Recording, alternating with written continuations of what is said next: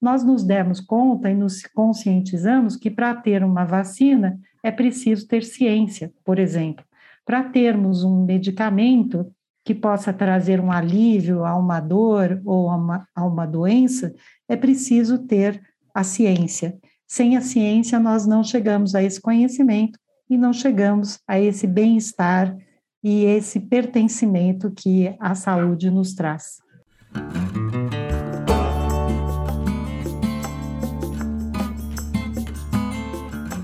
Começa agora o podcast Nem Negacionismo, Nem Apocalipse. Economia, Meio Ambiente e Negócios. Com a apresentação de Gessner Oliveira e Arthur Vilela Ferreira. Gessner Oliveira é PhD em Economia pela Universidade da Califórnia.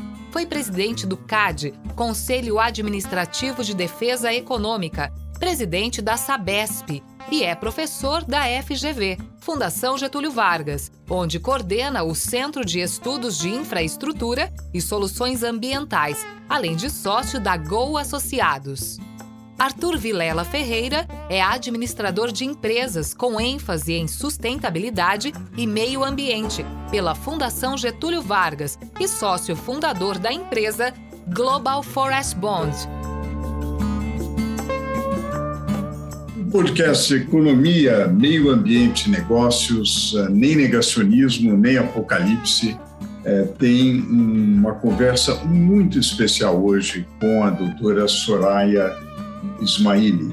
A doutora Soraya, que foi reitora da Unifesp por dois mandatos, eh, entre 2013 e 2021, professora titular do Departamento de Farmacologia da Escola Paulista de Medicina, da Unifesp, ocupa a 36ª cadeira da Academia Nacional de Farmácia, coordena o Centro de Estudos Sociedade e Universidade, Sou Ciência, e é, também o Centro de Saúde Global da Unifesp. Tem uma experiência fantástica no Brasil e no exterior, é, já é, realizou pesquisa na Thomas Jefferson University, no National Institute of Health nos Estados Unidos, Instituto Nacional de Saúde dos Estados Unidos, e uh, foi pesquisadora visitante em vários períodos na Fogarty Foundation. Uh, então, uh, muitíssimo obrigado, Soraya, por nos honrar aqui com a sua presença e compartilhar um pouco de, dessa conversa que gira em torno é, de meio ambiente, negócios, é, economia, mas que, obviamente, tem no tema da saúde como tudo, é, e ficou muito claro nesse período de pandemia, é, o tema da saúde é o tema central. Né? Da, enfim, a vida das pessoas depende é, desse, desse tema.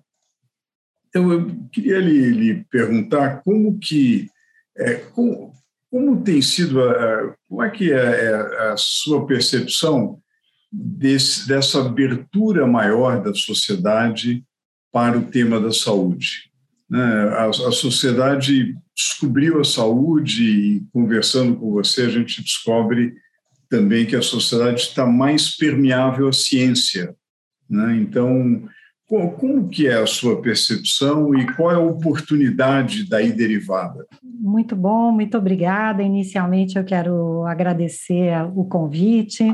É uma honra para mim estar aqui com vocês, participando com você, Gessner, e toda, todas as pessoas aqui envolvidas, Arthur é, e, e, todos que, a Luísa e todos que estão aqui conosco, e atualmente é um dos assuntos é, das nossas vidas, né? Todos nós hoje é, estamos discutindo, falando, abordando o que é a saúde. É, e eu vou dizer que saúde é algo que diz respeito ao pertencimento. Isso porque todos querem ter saúde, né? Nós podemos querer muitas coisas é, e muitas coisas diferentes. Às vezes as pessoas querem muitas coisas e as pessoas são diferentes, querem coisas diferentes, mas todos, absolutamente todos e todas, querem ter saúde. Então, e isso se tornou é, tão importante nas nossas vidas, tão evidente, exatamente pela situação que nós estamos vivendo nos últimos dois anos. Isso trouxe à tona uma série de questões que é, passamos a não só conhecer, como debater também. E, é, como parte desse processo, veio também o interesse e o conhecimento, é, ou pelo menos a vontade de conhecer mais sobre a ciência. Porque para chegarmos à saúde, nós também precisamos é, da ciência. A ciência está presente em todos os em todos os aspectos das nossas vidas, todos, absolutamente todos. Nós nem nos damos conta é, o quanto a ciência está presente, é, principalmente é, na vida atual, na vida moderna. É, nós temos é, tudo à nossa volta diz respeito à ciência, e na saúde não é diferente. Então, todos os é, bens de saúde, que hoje são considerados bens é, muitos deles são bens públicos, como a vacina, fazem parte da, do conhecimento e também do pertencimento das pessoas. Então, nós nos demos conta e nos conscientizamos que para ter uma vacina é preciso ter ciência, por exemplo. Para termos um medicamento que possa trazer um alívio a uma dor ou a uma, a uma doença, é preciso ter a ciência. Sem a ciência, nós não chegamos a esse conhecimento e não chegamos a esse bem-estar e esse pertencimento que a saúde nos traz. Muito interessante, professora Soraya. É, além da sua, da sua atuação como, como reitora, você hoje está na coordenação do Centro de Estudos Sociedade, Universidade e Ciência. Né? É, então, você tem esse, esse, esse background na área de saúde, mas também está estudando como a ciência é, em geral, qual a interface da ciência em geral com a sociedade.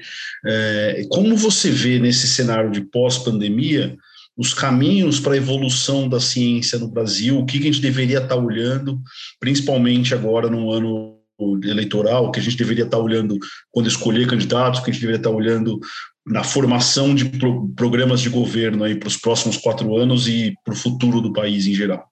Perfeito, é muito importante essa pergunta, as perguntas muito importantes que vocês estão fazendo, exatamente porque nós estamos num momento que talvez seja um ponto de inflexão, não só para o nosso país, mas para a humanidade, né?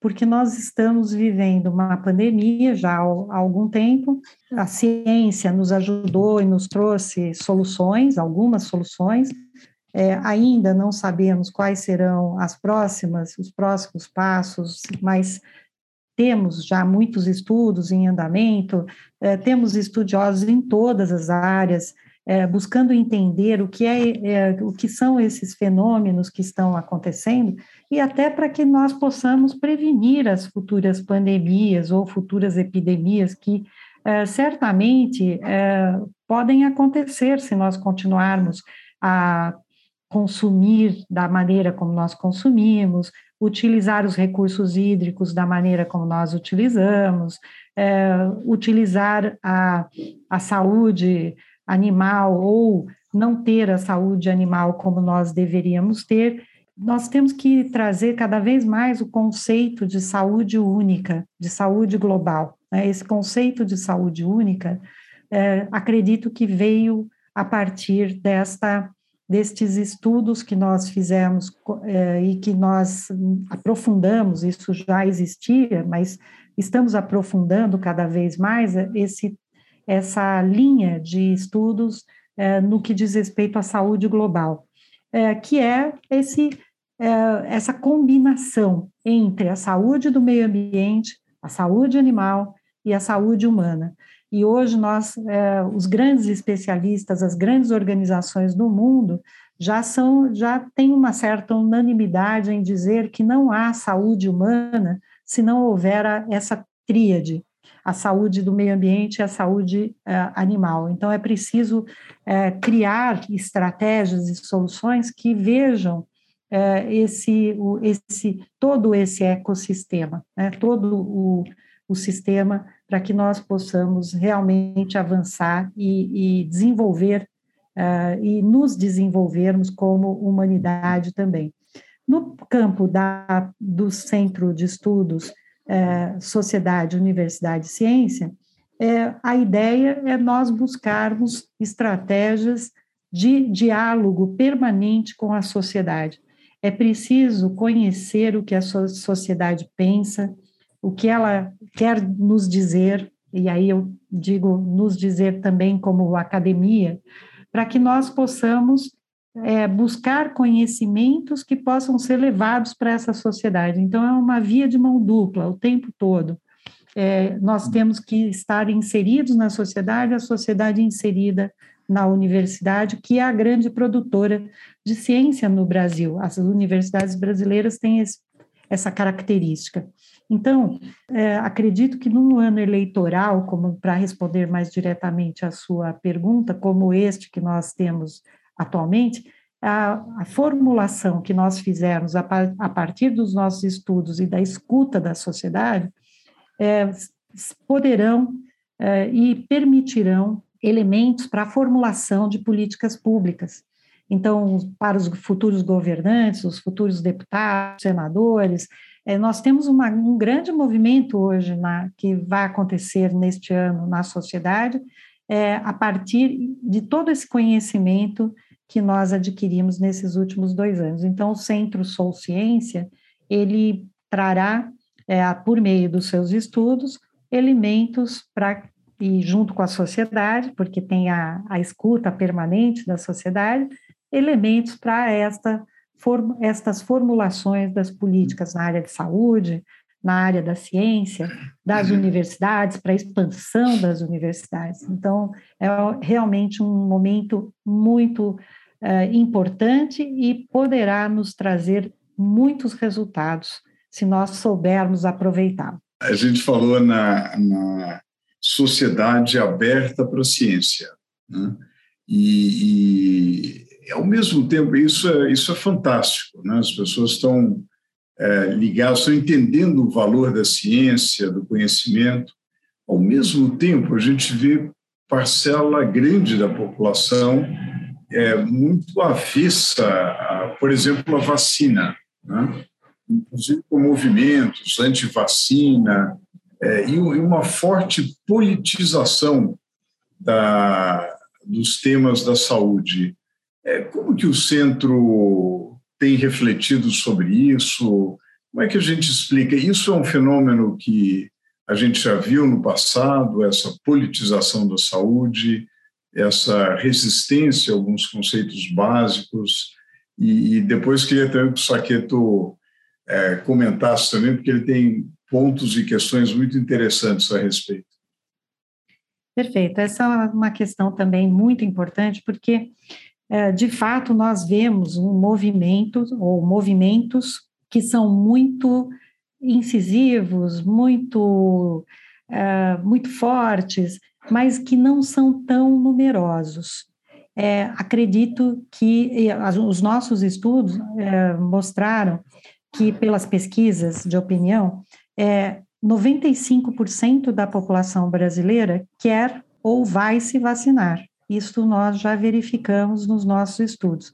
Mesmo a vacinação infantil tem, apesar de toda a discussão que houve, toda, toda a disputa que está havendo de opiniões a respeito, é, nós temos, sim, uma, mais de 80% da população que quer vacinar os seus filhos é, entre 5 e 11 anos.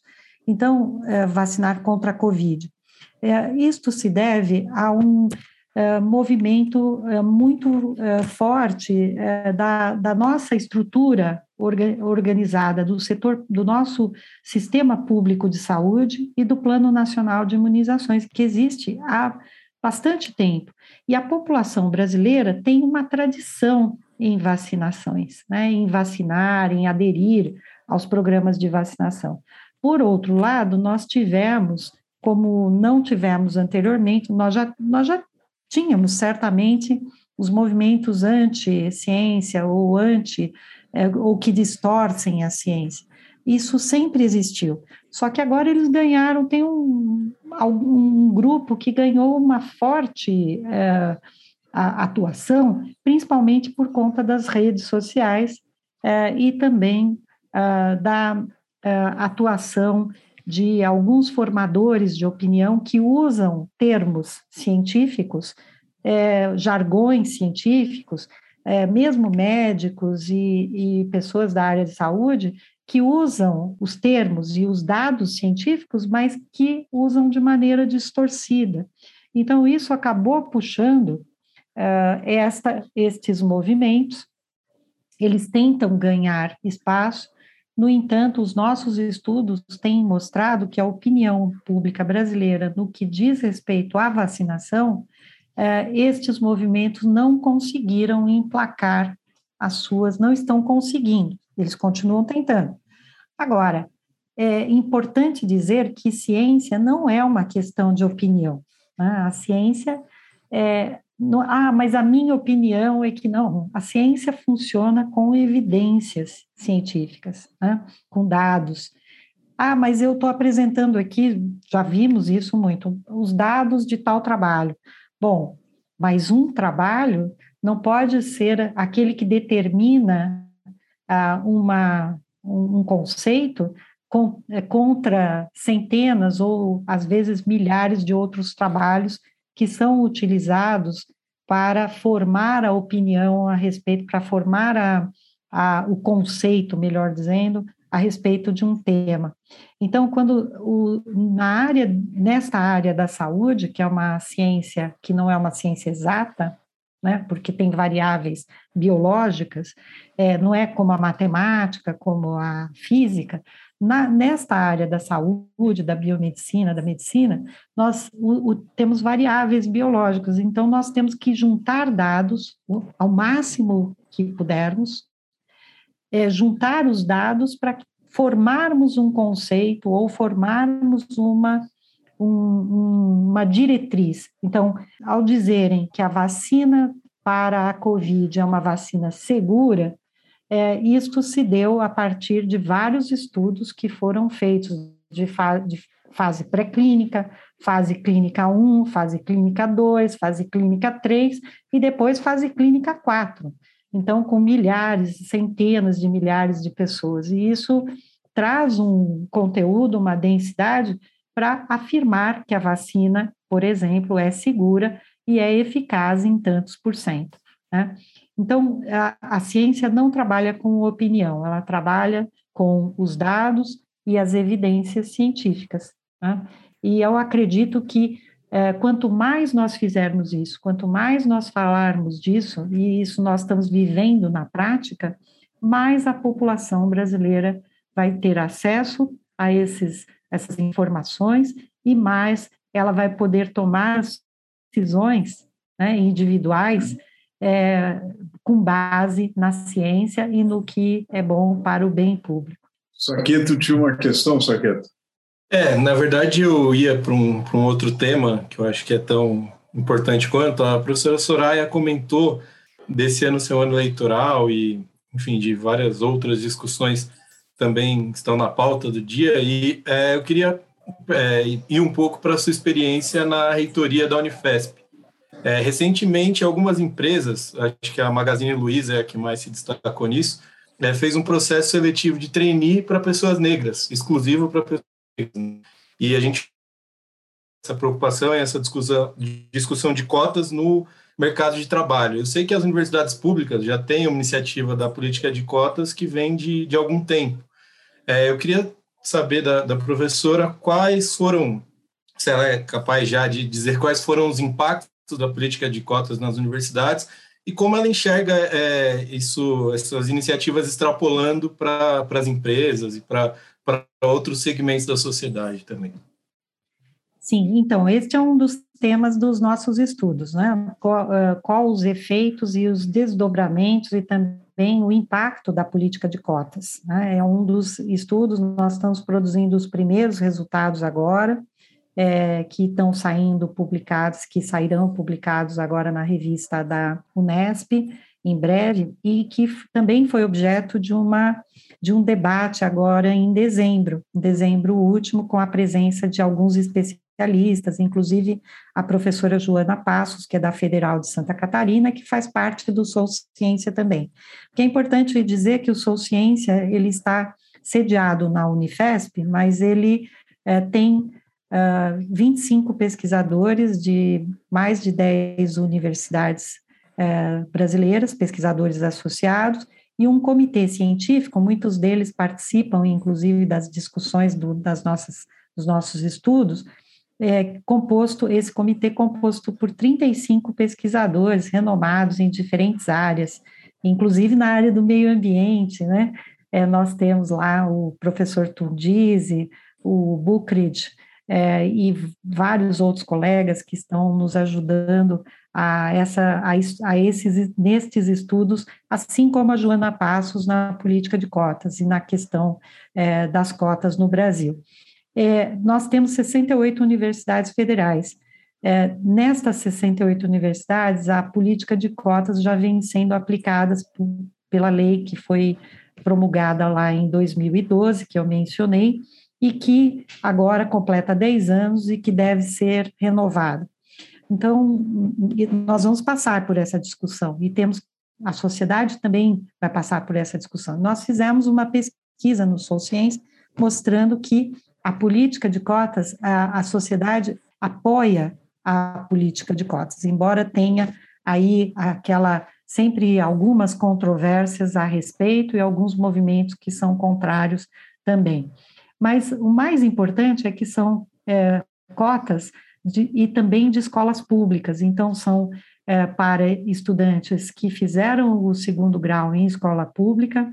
É, além disso, é, nós também, os nossos dados já mostram que os estudantes da os estudantes das universidades federais hoje são é, de famílias de baixa transformação no sistema federal nos últimos 10 anos. É, o acesso foi democratizado, porque hoje você tem pelo Enem um acesso universal, Enem é, barra SISU, né?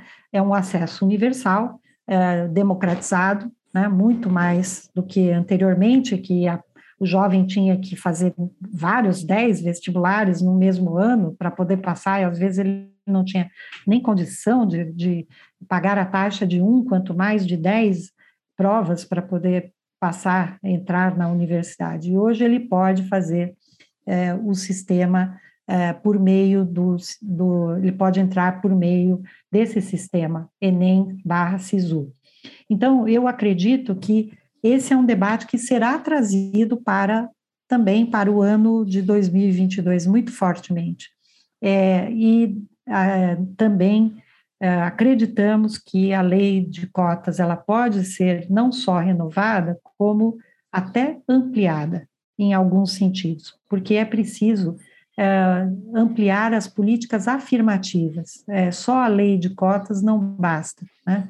É, e isso não só para negros e negras, mas também para indígenas e para as classes sociais mais, uh, mais uh, que mais necessitam deste apoio, ou seja, as classes sociais mais, menos favorecidas. Eu acredito que nós vamos ter essa combinação para que mais jovens, principalmente os jovens que mais precisam da universidade pública, possam acessá-la. Soraya, como foi sua, sua experiência aí, falando na dimensão de gênero? É, você, na verdade, rompeu uma tradição sendo uma reitora jovem, mulher. É, como foi essa experiência e, e, como que você vê o papel da mulher na universidade hoje, na ciência? É, qual, o, que, o que mais é preciso? Avançamos muito? Como nós estamos e para onde vamos? Muito bom. É, é, é um assunto que eu gosto muito também. É, e, e, claro, pela, pelas características, por, por, por isso tudo que você falou, é, muitas vezes fui é, solicitada a falar sobre esse assunto, sobre como foi, como era naquela época, naquele exato momento, quando logo quando nós iniciamos. E, e a, foi, eu acredito que para a Unifesp foi extremamente importante, não porque era eu que estava lá, mas é, foi extremamente importante porque até a nossa reitoria nós tínhamos apenas nós tínhamos tido apenas uma pró-reitora é, mulher. Todos os anteriores tinham sido pró-reitores homens. É, depois nós conseguimos, nós trouxemos para a alta gestão, porque isso também é uma estratégia que os é, movimentos que tratam da questão de gênero e da inclusão e da, uh, da, da, equidade, é, eles também dizem isso. Uma mulher, quando chega numa alta posição de comando, ela tem que trazer mais mulheres para as altas posições de comando. E foi isso que é, nós fizemos. Eu, é, num determinado momento, tínhamos 70% de mulheres na alta gestão. Então, isto, isso continuou, de uma certa forma, permeou em algum momento um pouco mais, outro, em outro momento um pouco menos, mas isso deu é, força. E aí, depois da nossa, das nossas primeiras ações, nós tivemos diferentes políticas internas para a saúde da mulher, para as mulheres e meninas na ciência. Nós instituímos o Dia é, das mulheres e das meninas na ciência, que é o dia 11, que na verdade é instituído pela Unesco, mas que nós seguimos também com atividades, que é o dia 11 de fevereiro. Nós é, tivemos mais candidaturas de mulheres e, é, ao fim, depois de outros, de, desses oito anos, é, sete, depois de sete anos, nós vimos a Unifesp assumir o primeiro lugar dentre as universidades brasileiras é, no ranking uh, do Times Higher Education para a ODS número 5, que é a ODS de igualdade de gênero. É, isto foi um grande, e ficamos, e estamos até hoje, entre as 100 primeiras do mundo, no ODS número 5. Isto foi um feito para nós, né? Foi maravilhoso ver isso acontecer né? É, e certamente estimulou é, muitas outras colegas, estimulou as diretoras. Nós tivemos a primeira diretora da Escola Paulista de Medicina também nesse período e várias outras unidades da Unifesp que nós tivemos esse é, essa essa entrada das mulheres. E aí, num determinado momento, eu sempre conto essa história, que um colega lá no início de 2013, ele me, me disse, no início do primeiro mandato, me chegou uma hora, me chegou para mim uma pessoa que é, tinha, é, assim, é, até é, condições de fazer uma pergunta dessas, né, meio brincando, falou, é, mas como assim, você está fazendo isso de propósito? É, com esse tom, ele me perguntou, eu falei, sim, eu estou fazendo de propósito. Mas é, para mostrar que estas mulheres estavam aí. Só que elas não tinham, elas estão aí, elas estavam e estão aí. Só que elas não tinham esta oportunidade como elas estão, que nós estamos, e elas estão mostrando o trabalho delas por meio desse lugar, desses lugares que elas ocuparam. Então, foi muito engraçado essa esse começo. É, algumas pessoas às vezes me perguntam: teve discriminação? Você às vezes sentiu? Sim, sem dúvida, isso acontece, e muitas vezes até de uma maneira velada, né? Ou por meio de uma brincadeira, né? Ah, se ela. Olha, ela chegou de cabelo preso hoje, então ela tá, ela tá nervosa, não brinca com ela. Então, a gente fica sabendo dessas brincadeiras que não são é, muito, muito agradáveis, não são corretas. E, a gente, e nós temos que contribuir para, é, para é, é desfazer esses estereótipos, né? porque, na verdade, são estereótipos. E eu acredito que o fato de termos é, tido essa oportunidade da reitoria da Unifesp contribuiu, pelo menos para a Unifesp, nesta direção. Soraya, é muito, muito, muito interessante essa história, muito esclarecedora né, sobre essa questão de, de, de, gênero na prática, né? É, eu, gostaria, sim, de, de, puxar um pouco sobre, sobre esse... A gente já falou um pouco sobre a relação das, da universidade da ciência com a sociedade, agora eu queria puxar para dentro das empresas. É, com, antes de fazer a pergunta, duas historinhas. Né? Às vezes acontece na mídia aquela, aquele, aquele estereótipo da pessoa, do empreendedor que larga a faculdade, para de estudar e vai fundar um negócio bilionário.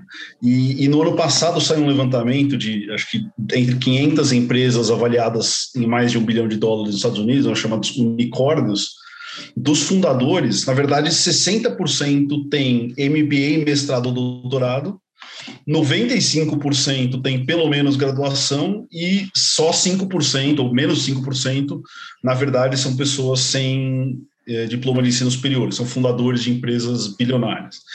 É, e também eu estava, aconteceu comigo essa semana, eu estava conversando com projetos sobre captura de carbono com uma empresa que planta palma, e eu fui procurar um pouco, estava tentando estimar é, volumes de captura de carbono, créditos de carbono. Eu achei um, um, um artigo do pesquisador brasileiro falando estimativa de biomassa e captura de carbono em uma plantada no norte do Brasil. Eu perguntei para o pessoal da empresa, falei, vocês olharam esse estudo? As pessoas falaram, não, não nem sei quem é o pesquisador. Né? Então, como que a gente consegue fazer é, que, que a ciência chegue nas empresas e que as empresas estejam prontas para pegar essa ciência e, no fim do dia, criar valor e produzir bens que, que beneficiam toda a sociedade, Soraya. Perfeito. Esta, é, esse é um dos grandes temas também que nós precisamos encontrar soluções. Né?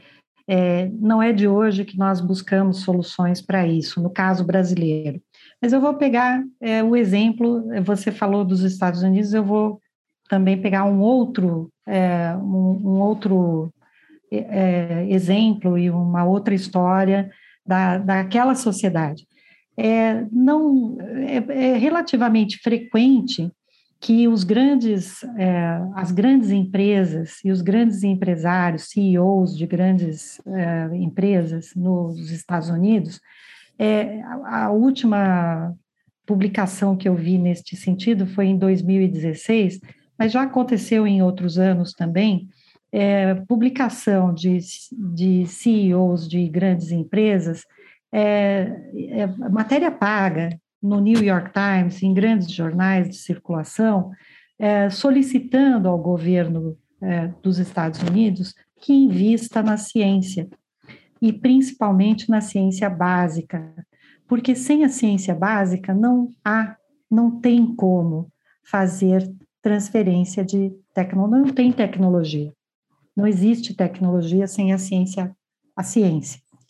É, é papel das instituições de pesquisa, das, no caso brasileiro das universidades também, é, fazer pesquisa e fazer a ciência, principalmente a ciência básica. E isso é muito importante que tenha um financiamento, um financiamento é, que é, só o setor privado não é capaz de é, sustentar. Por isso, os grandes investidores, os grandes empresários nos Estados Unidos fazem tanto esse apelo para que o governo é, não deixe de lado a ciência básica. Ele investe na ciência básica para que eles, empresários, possam fazer a trans, ou pelo menos utilizar o conhecimento é, produzido pela, pela ciência. Né?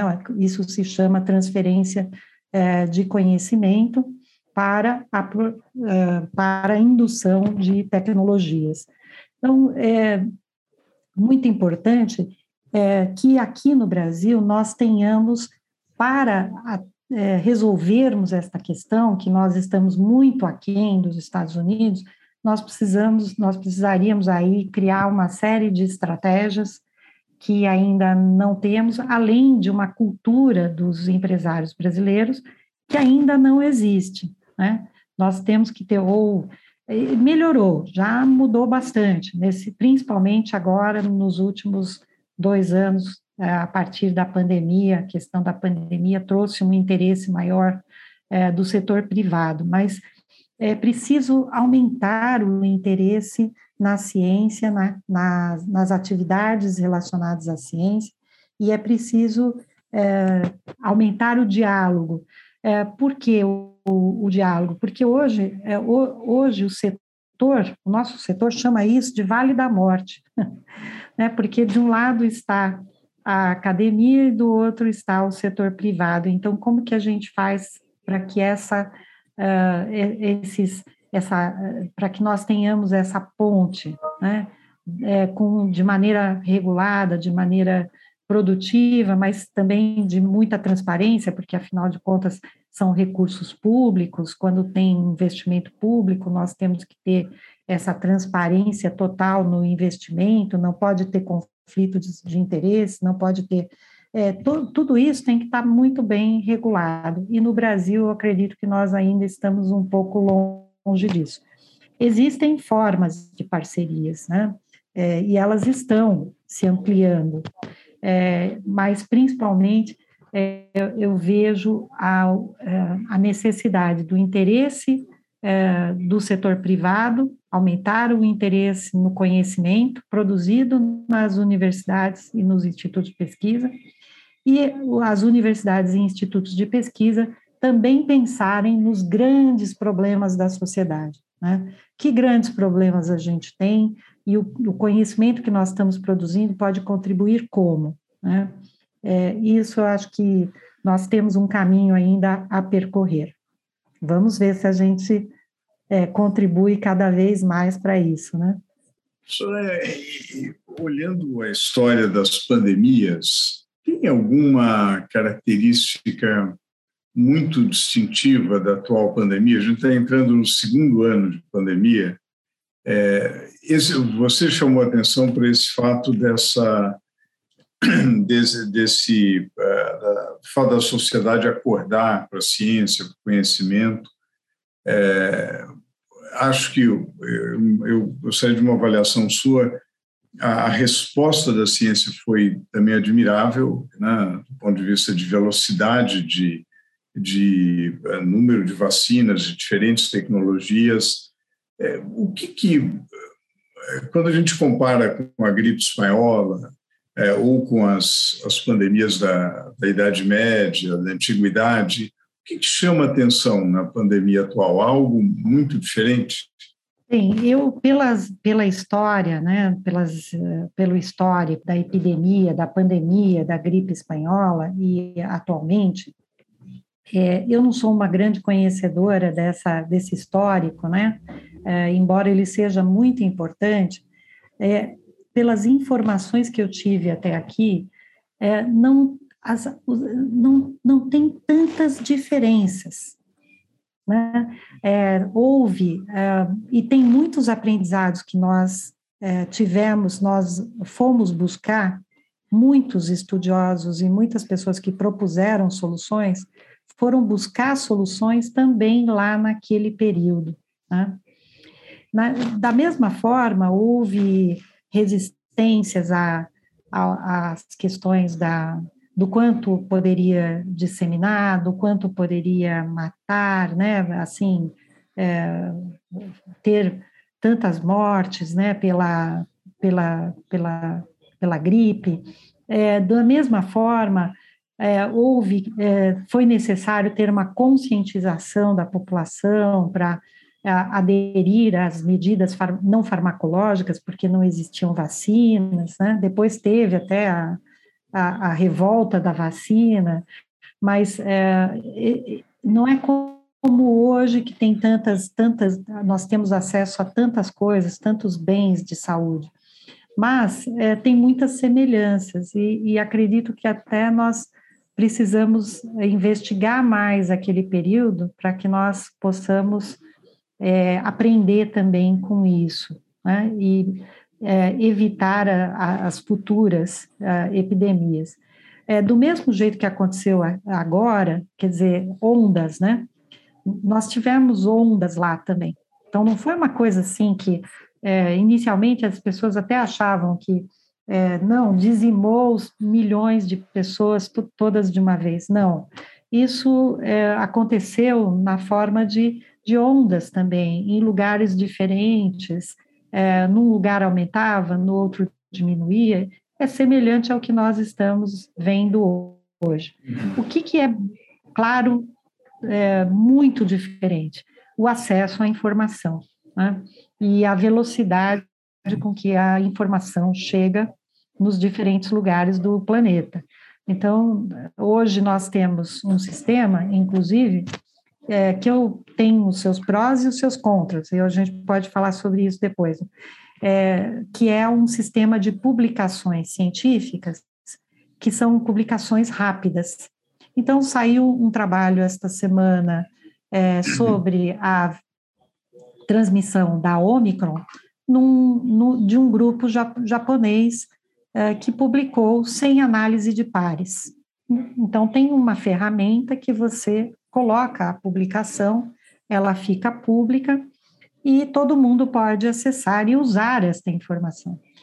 Bom, isso tem o seu lado bom e tem o seu lado não tão bom, porque o lado bom é que você pode usar essa informação para melhorar a política de saúde, para é, conhecer, saber como é que se comporta a variante, mas, é, por outro lado, é, não é uma informação tão concreta, porque não passou por uma análise de pares, foi uma publicação rápida, né?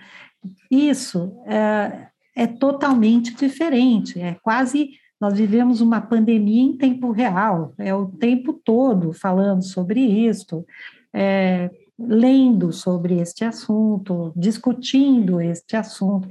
Então, eu acredito que neste, neste aspecto tem uma diferença muito grande aquele momento é, da, da história é, da humanidade. E, e, agora, temos que utilizar estas, esse, essa questão da, da informação, da comunicação, de uma maneira produtiva e que possa também ser é, é, é produ, produzir é, benefícios. Né?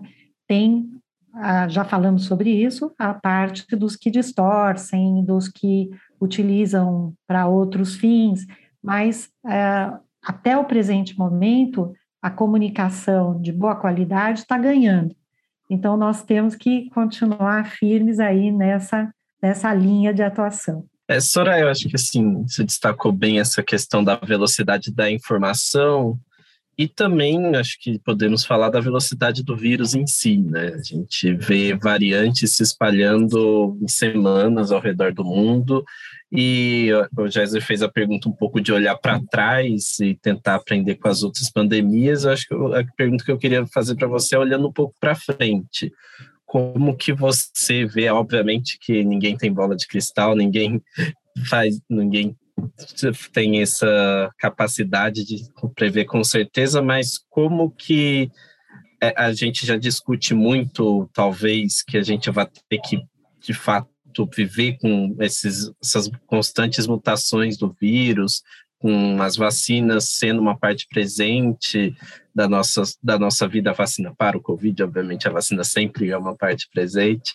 Como que você vê esse futuro, assim, da, do vírus, da pandemia no geral?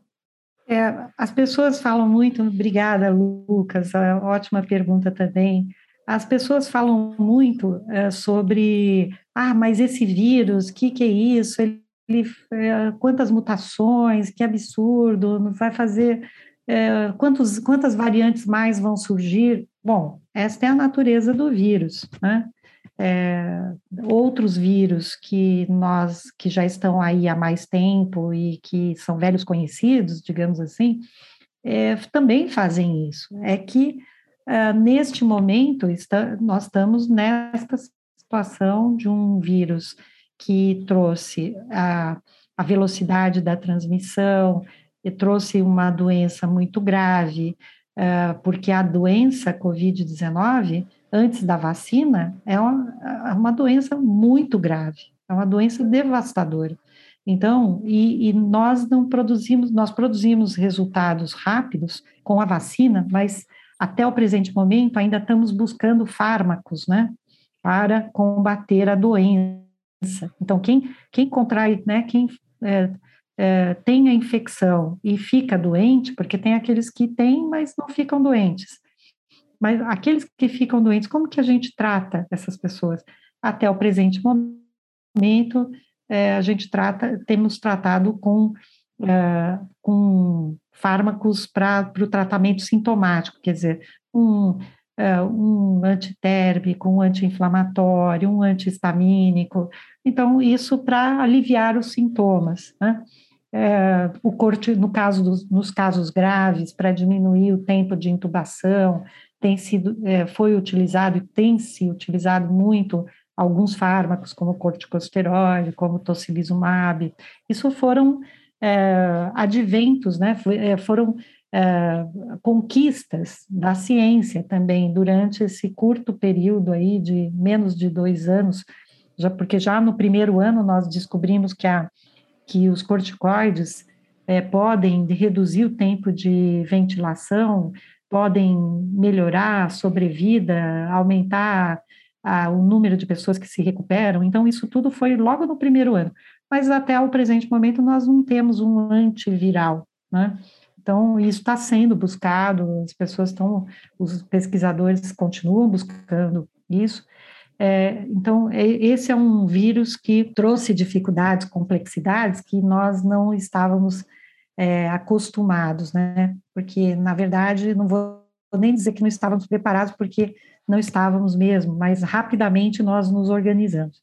Mas como que a gente pode é, o que vai acontecer no futuro? Bom, a, isso os estudos mostram que nós teremos novos patógenos se nós não mudarmos a, o nosso sistema. Né? A, como eu mencionei, os nossos hábitos de consumo a utilização das águas, a contaminação das águas, a utilização dos animais e contaminação dos animais, é, tudo isso é, terá que ser, precisa ser modificado e reavaliado. Né? A devastação da, das florestas, do meio ambiente, contribui, tudo isso contribui. Além disso, nós temos que também pensar em criar sistemas que sejam é, sentinelas, né? É, no Brasil, nós tínhamos isso, nós perdemos mais ultimamente, mas é, não seria difícil, nos Estados Unidos eles fazem isso, na, na, em Portugal, em países da Europa, em que as pessoas que é, eles distribuem testes, por exemplo, no caso da Covid, distribuem testes, isolam os, os, uh, os que estão positivos, é, avisam e seguem os, contactar, os contactantes, as pessoas que tiveram contato com aquela pessoa positiva, e com isso você estabelece um sistema de controle. Isso pode ser feito para também é, futuras pandemias, futuras epidemias ou surtos, melhor dizendo.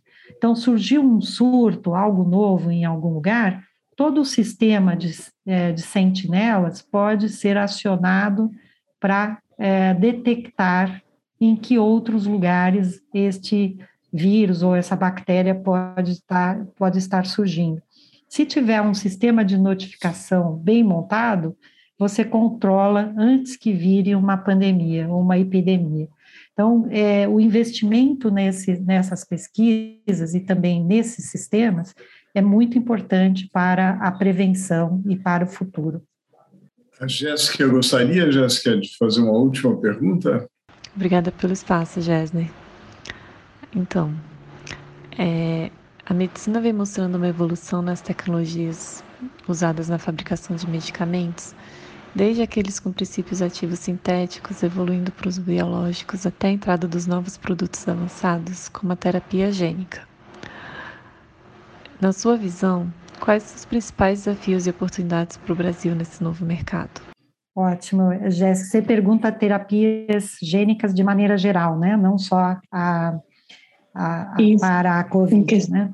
Sim, Isso. é uma questão bem importante, principalmente que diz respeito a, a aos tratamentos, aos novos tratamentos na área de câncer, do câncer, né? Principalmente porque é, nós estamos evoluindo para ter mais fármacos que sejam os chamados é, os biotecnológicos, né?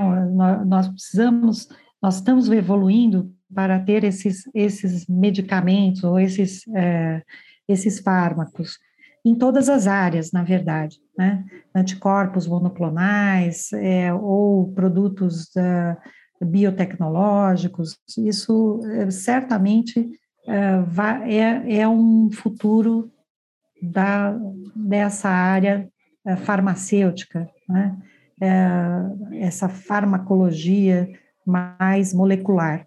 Eu é, acredito que nós é, vamos ter que avançar nisso também, como país, no caso do Brasil, porque nós estamos muito aquém nessa área. Né?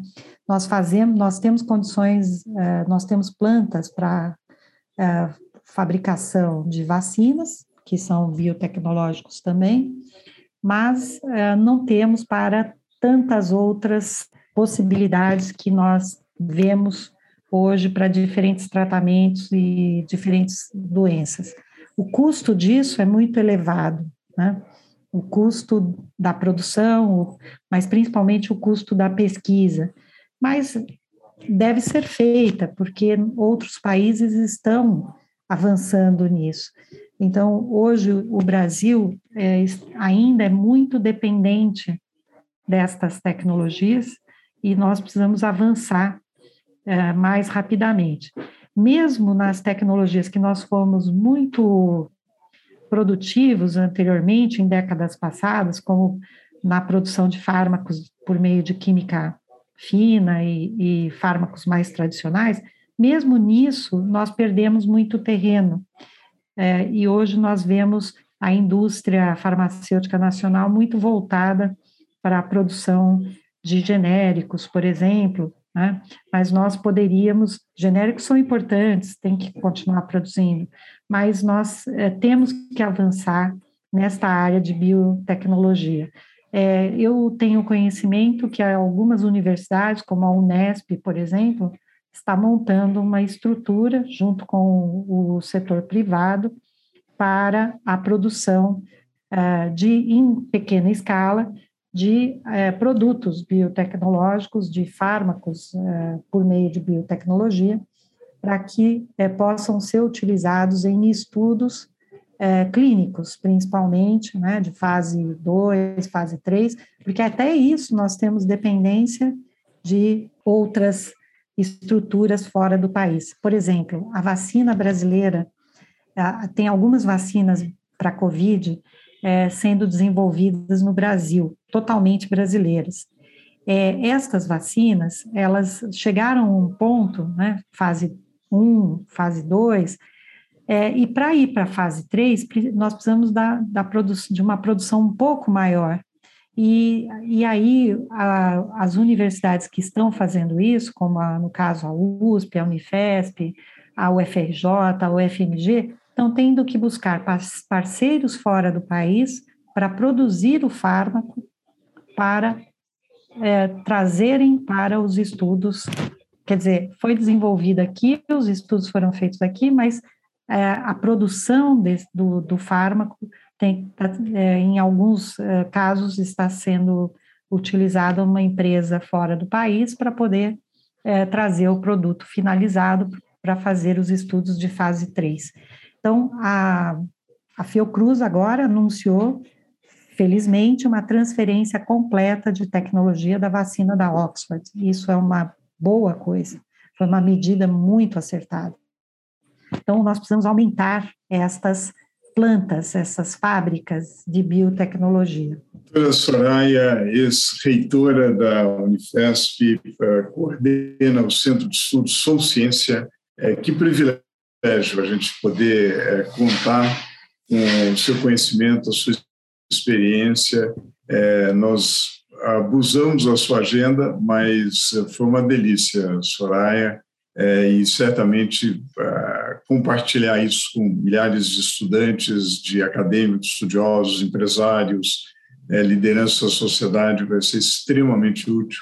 Muitíssimo obrigado pela participação aqui no nosso Nem Negacionismo, Nem Apocalipse, Economia, Meio Ambiente e Negócios.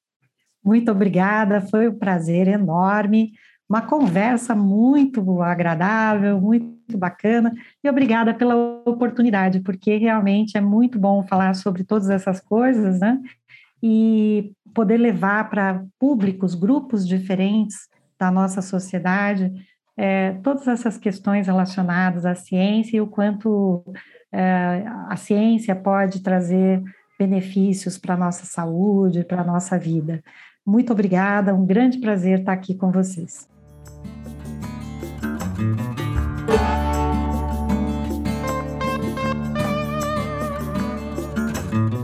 Este foi o podcast Nem Negacionismo, Nem Apocalipse. Obrigada pela audiência e até a próxima!